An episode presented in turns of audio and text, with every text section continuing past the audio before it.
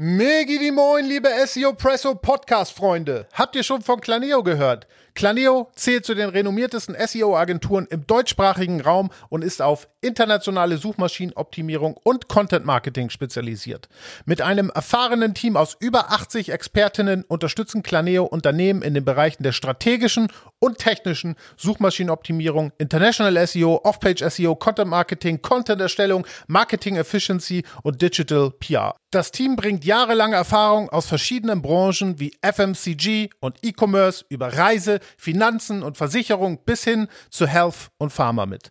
Claneo betreut namhafte Kunden aus verschiedenen Branchen wie zum Beispiel Henkel, Bosch, HelloFresh, Jungheinrich, Birkenstock und ab in den Urlaub. Das klingt für euch spannend und ihr wollt Claneo persönlich kennenlernen? Dann schreibt einfach eine Mail an info@claneo.com oder besucht claneo.com und macht euch selbst ein Bild. Und solltet ihr im Mai auf der OMR in Hamburg sein, dann nutzt die Gelegenheit und besucht Claneo direkt vor Ort. Ihr findet sie in Halle A4 an Stand A06 und schickt schöne Grüße vom SEO Presso Podcast.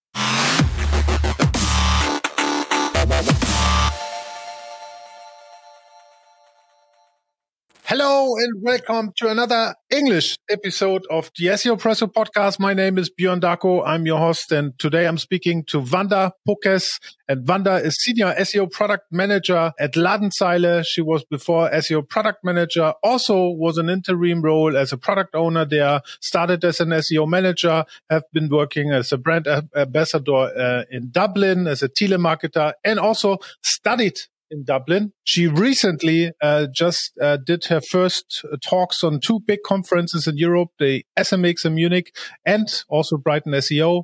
Um, today we are talking about her experience there, of course, but also talking about uh, how SEOs can uh, play a key role within product management because that's what she's doing every day. Hello, Vanda. Nice to have you on the podcast. Hi, thanks for having me back. Great to be back. Yes, we just recorded, or we recorded one episode already, I think two years ago, where I asked you how it is to get into SEO. I think it was a great episode for everybody who wants to give a listen. Please do it. Does do you think everything has changed for your perception on SEO since we did the last podcast? Yeah, I mean, that was at the very beginning of our journey into this uh, product management area, right? So since then I have worked on multiple, you know, new features and so on. And it's, it's like a totally new world, I'd say in the past one and a half years or something than, than what we did before in the SEO team. So, but it's exciting. What what would you say that you, as a product manager SEO, um, have as an advantage now with all the experience that you have with the projects that you worked on, um, also with the presentation that you give and um, the discussions that you might have with other SEOs? What advantage do you have as an SEO that plays a key role within product management compared to somebody that still works within online marketing? What would you say? I think we are just so better placed because right, that's that's the issue for most SEOs that we are bringing bringing all these great ideas, like even if you are not working in the product management, but it's so hard to get the resources from the engineering teams. And I feel since we moved to the product and engineering area and working closer together, we also understand each other better. We are able to communicate with each other better. And hence, of course, we have an easier time, even though sometimes it's still hard, but we have an easier time to get the resources simply because we are closer together and, you know, have this kind of pathway to each other. Mm-hmm. And, and, product management is very important that you own features. Um, um, if you look at um, the components and features that you as a product manager SEO um, um, take care of, are there anything that SEO should own and that you own where um, you can drive success to? Yeah, I mean, I think obviously we have, and it's not necessarily per se I am owning it, but we have a number of you know internal linking features for example, which obviously it should be something for SEO and it has been. However, since we moved into this product area, I feel like we are taking a very different approach to them, right? We are making sure that they are also very suitable for the user, not only for the bot as the user, but also visually, you know, more pleasant or more accessible and so on. So of course that area but we also have a few other projects, right, in the team, like one of them, which I am driving, which would never have been an SEO topic before. Like, for example, our product cards, just for everybody who's listening, that's kind of how we are showing our partner shops product on our platform. Um, this never would have been, I feel, beforehand an SEO topic, even though it influences, you know, very important user signals, like, or it, it plays a part, you know, whether bounce rate on, of course, our ultimate goal is to make sure we are driving traffic to our platform that is also converting.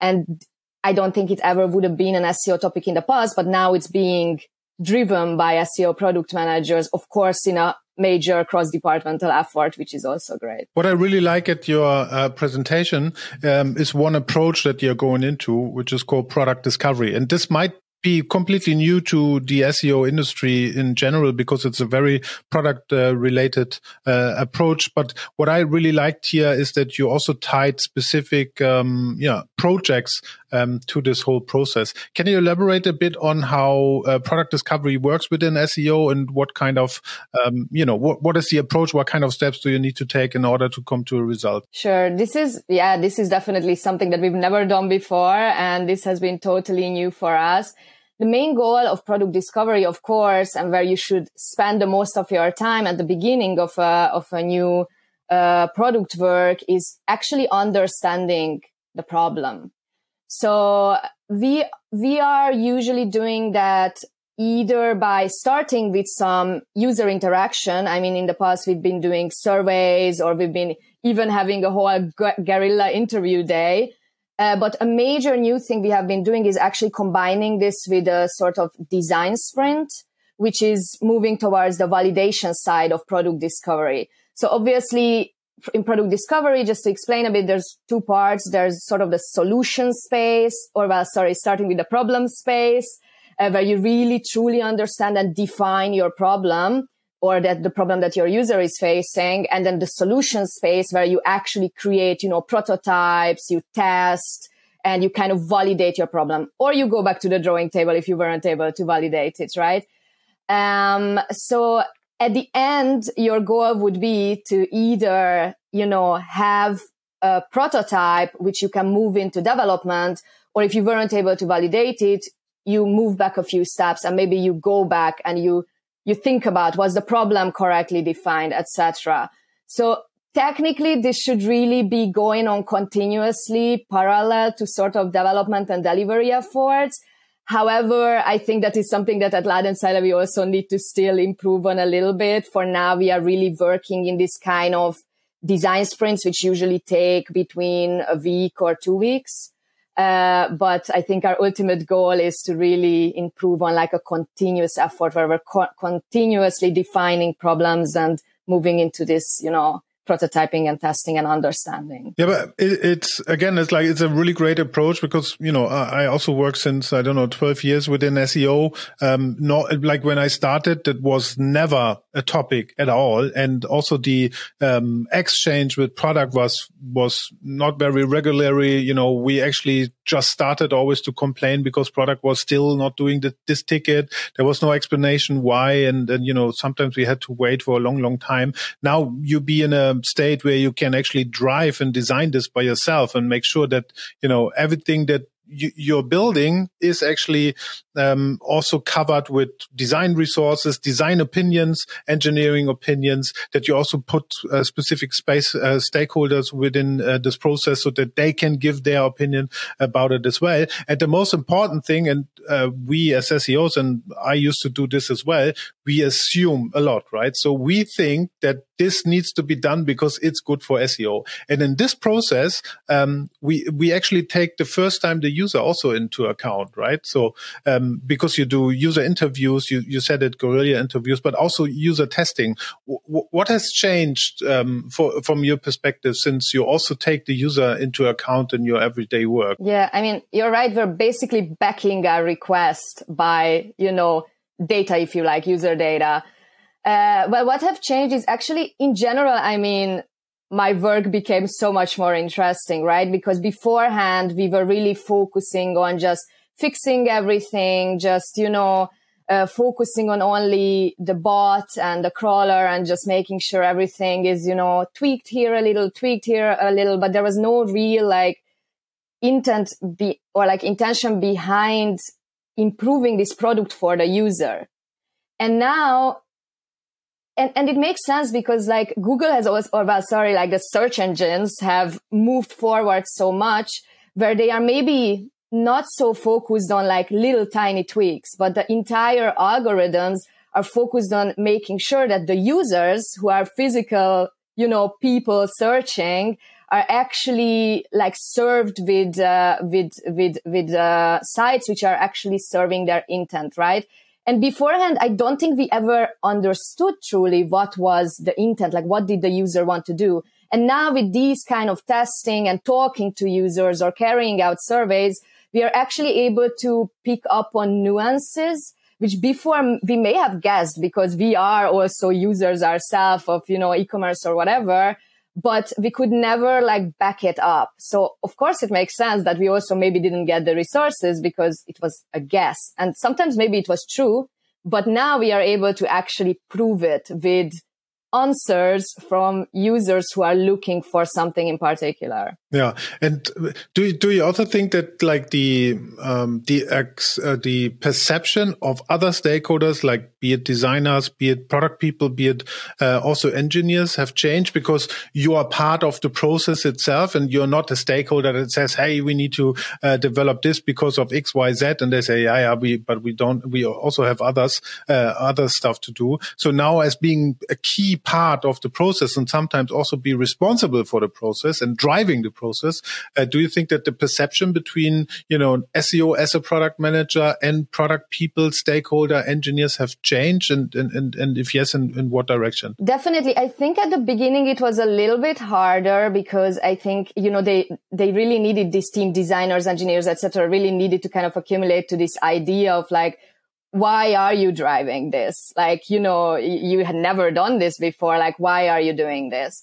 However, I think since we've worked together like multiple times on multiple projects by now, they understand that you being there and driving it means that they are actually also being listened to and their input is also being taken into account where in my opinion, often that can not be the case. Maybe, you know, engineers or designers feel like, oh, I'm just being sent a ticket and I need to create this new feature or design this new element.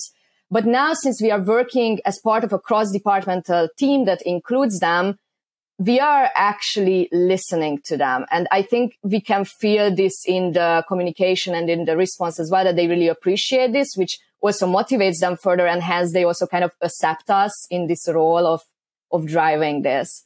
So I think that's, that's what really changed for me personally, you know, moving from what we've done before to this, you know, new area. But at the, at the, at the beginning, I think it was actually pretty hard for a few weeks or months. Now it's, I think, working very well. Yeah, it's change is always hard and it doesn't happen overnight, right? Um, I, I would be interested maybe because that's also for for the listeners um something you know going out uh, also as an SEO going out and actually actually do user research, right?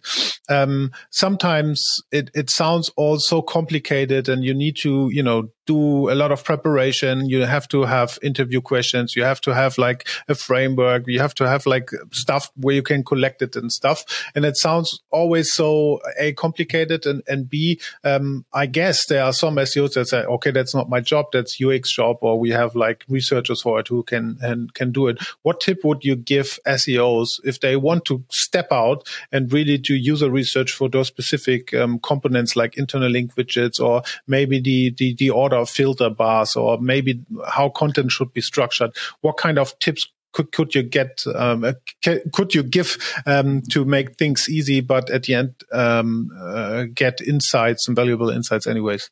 Yeah, I mean, I would just say, you know, do it because I, I agree with you.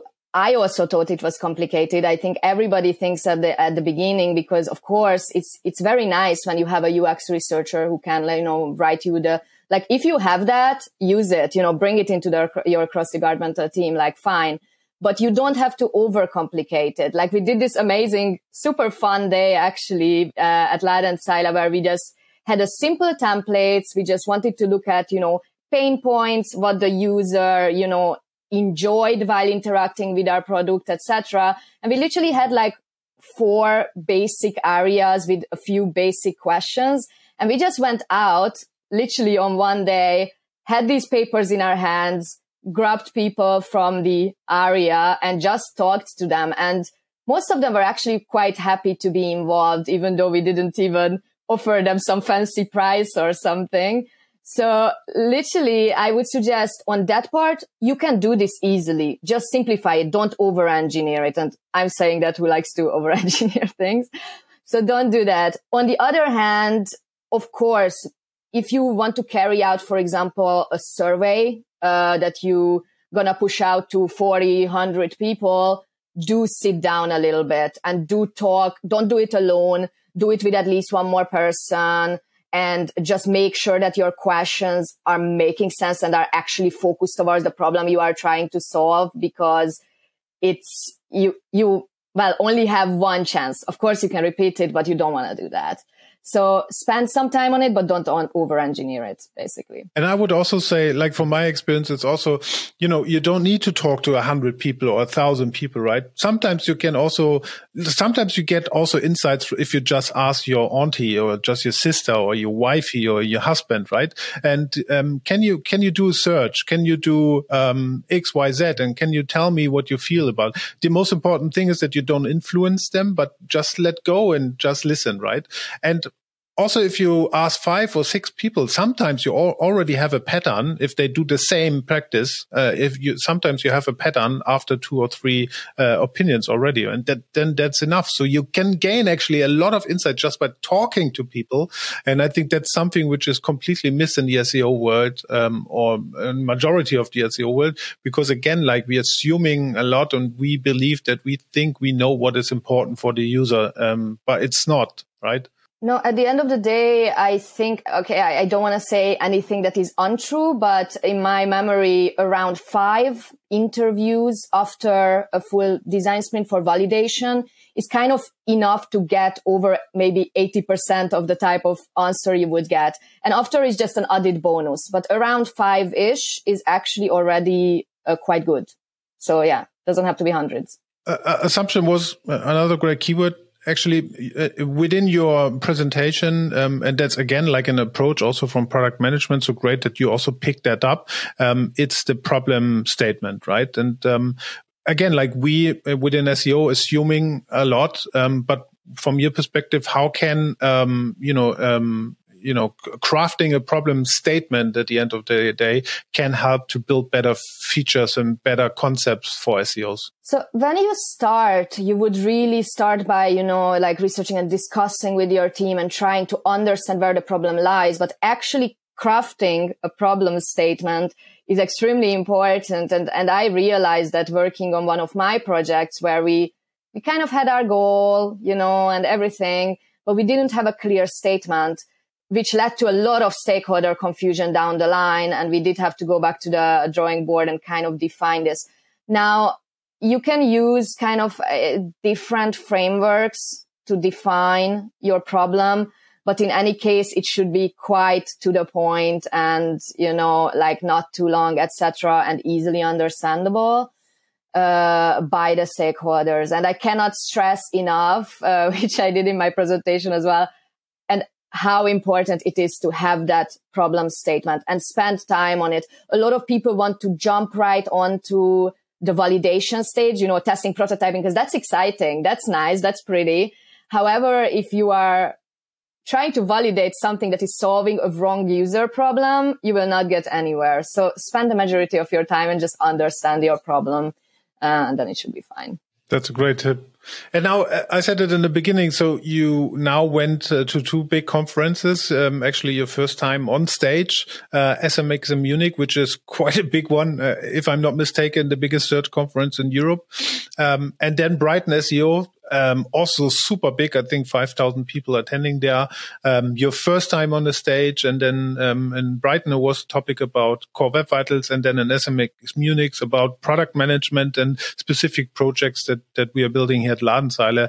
Uh, uh, like, first of all, like, how was your feeling before going on stage and preparing all uh, the slides uh, uh, and being aware that you actually will be on a big stage and speaking in front of people? Things started with a massive surprise because I applied to these huge conferences uh, just you know based on it like that i'm not gonna get them anyway you know like they are so big and then within like two weeks difference or something i got the offer to speak on both of them which was a major realization because they were also just one month apart, right?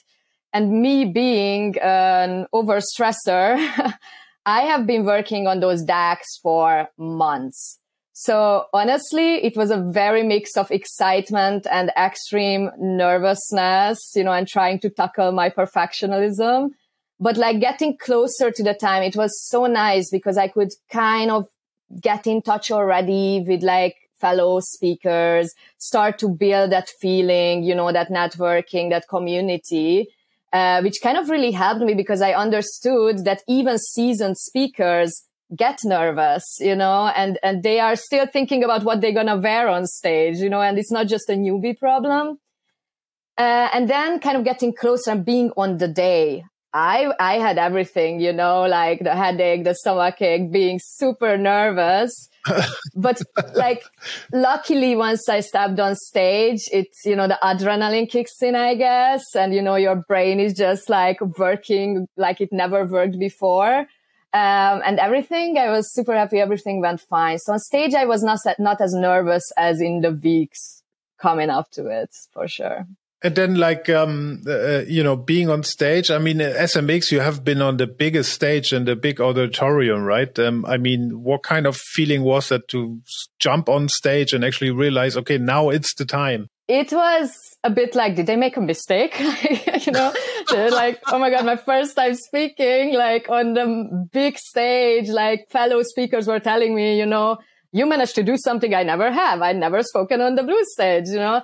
And it was so cool because on, on that stage, they also had this kind of, I mean, it's little things, you know, but they had this kind of dramatic music while you're walking up and you're like suddenly seeing, you know, the whole, uh, audience. And then luckily, once you start speaking from the lights, you actually don't see the majority of the audience. So that makes it easy. So it's, it's really like your heart, you know, drops a bit like, oh my God, this is happening. But it's so exciting. Like I really enjoyed it. Do, do you lose your nervously nervousness uh, once you start speaking and talking? So funny because in Munich, I was more nervous beforehand, but I totally lost it while starting to speak. In Brighton, I was less nervous beforehand, but I was more nervous on stage because it was a smaller stage and I could see everyone and it was also a pretty packed audience. Um, so I guess it will, it will depend on the setup, but maybe I enjoy the bigger stage. You know, you can see everyone. What, like for, and for you, what, what is the diff, like uh, both conferences are completely different also from a cultural perspective, right? But like, what is pro and con on SMX and, and Brighton from your perspective?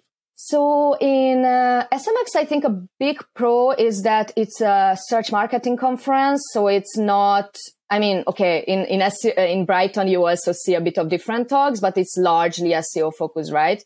In uh, in SMX, you also can get a taste of the other side of the coin and meet people from that that side as well. So that's great. Um, and I mean, it's a very advanced audience as well. So it's it's very you know nice to be able to sh- share something and be appreciated that you share something with an audience who is actually quite advanced and I mean super nice in both conferences. Very very nice uh, audience. On on Brighton, however, there's a bit of a more of a mix. I feel you know there's also more uh, more junior people, more advanced people as well, and just the atmosphere. You know the jokes come across a bit better. um, so it's a very different vibe, as you said. I, I, think SMX is a little bit more professional. Brighton is a little bit more laid back but I couldn't tell you which one was my favorite. Honestly, both of them were amazing. Very well organized as well. Yeah, absolutely. And uh, I always used to say that Brighton is the most non-stiff conference in the, where I have been to because it's it feels like you're uh, you know taking your you know your course and you go on vacation all together and you just stuck stuck there for like two days and have a huge blast and party and and and and great um, conference speakers as well. So it's it's really nice and they take care of you, right? They take really take care of you. Um, they offer you trainings and even when when the last time I spoke there, um, I told them my son will come with me and they printed a card for my son. So these key holder cards where um, they they've written on daddy's number one fan and stuff. And he was so proud to wear it. it, it like they, they really care uh, about it. That's, that's super cool. And then SMX, I was there, I think 2016 or so, just once. But I remember it's super big, um, as well. And as you said, it's, it's more professional. Mm, uh, but uh, I mean, from a German industry perspective, it's good to be there because everybody is there, right? Yeah, that's that's a good a good part that you know you can really get to know a lot of people from the German industry, whereas in Brighton it's like still, but it's an extreme mix and a lot of people from overseas as well, and so on. Uh, yeah, so both of them have their advantages. If now we have some females in the audience that are listening and maybe are also thinking about going on stage, but you know don't, they don't dare, too nervous, or nobody would like it. What tip could you give them to overcome this nervousness and this doubts? Well, first, I think you really need to decide if, if you actually want to do it. And if you do want to do it, then actually people ask me like, how, how did you, how are you doing this? You know, like, how did you get into it? And all I'm saying is you just need to take that first step and just write your pitch because they are always extremely happy to take new speakers. Like that has been my experience with both of the conferences that they they want to encourage new uh, new speakers and in, in general focusing on women i think in the past maybe it was not so equal you know like uh, the the distribution of participants etc now i mean there are so many uh, female speakers there are so many female attendees and they are super you know welcoming and supportive for example i have relatively recently a few months ago joined this women in tech SEO community. And in Brighton, there was an entire, you know, little drink reception just for this community where you could meet a lot of, you know, speakers or other people from the community. And, and they were all super supportive and super nice. And even like through this community, I found some people who volunteered for me to practice my talk with them beforehand. Nice. Which was just, yeah. I was so surprised. I was like, oh my God, we never met. You're, we're not even living in the same country and you're offering like half an hour of your time to speak to, just listen to me and give your opinion. So there's so much support out there and it's, you know, really just taking that first step. So if you want to do it, you should just do it, but don't be disappointed, you know, if it takes a few tries, like that happens. Yeah, and and I, I love what you say because I think there's there's very few industries in the world where people are so helpful and so supportive and you know where also knowledge is being shared and nobody gets punished if they you know fail or do a mistake or, or stuff. Um, that that that makes the SEO industry uh, for me at least one of the most interesting industries to work for and in Thank you, Vanda. It's been a pleasure to talk to you again. Uh, hope to see you on the podcast uh, again uh, in a few months and um, wish you further great success as a product manager. And we see us and hear us next week again on the SEO Presso podcast. Ciao.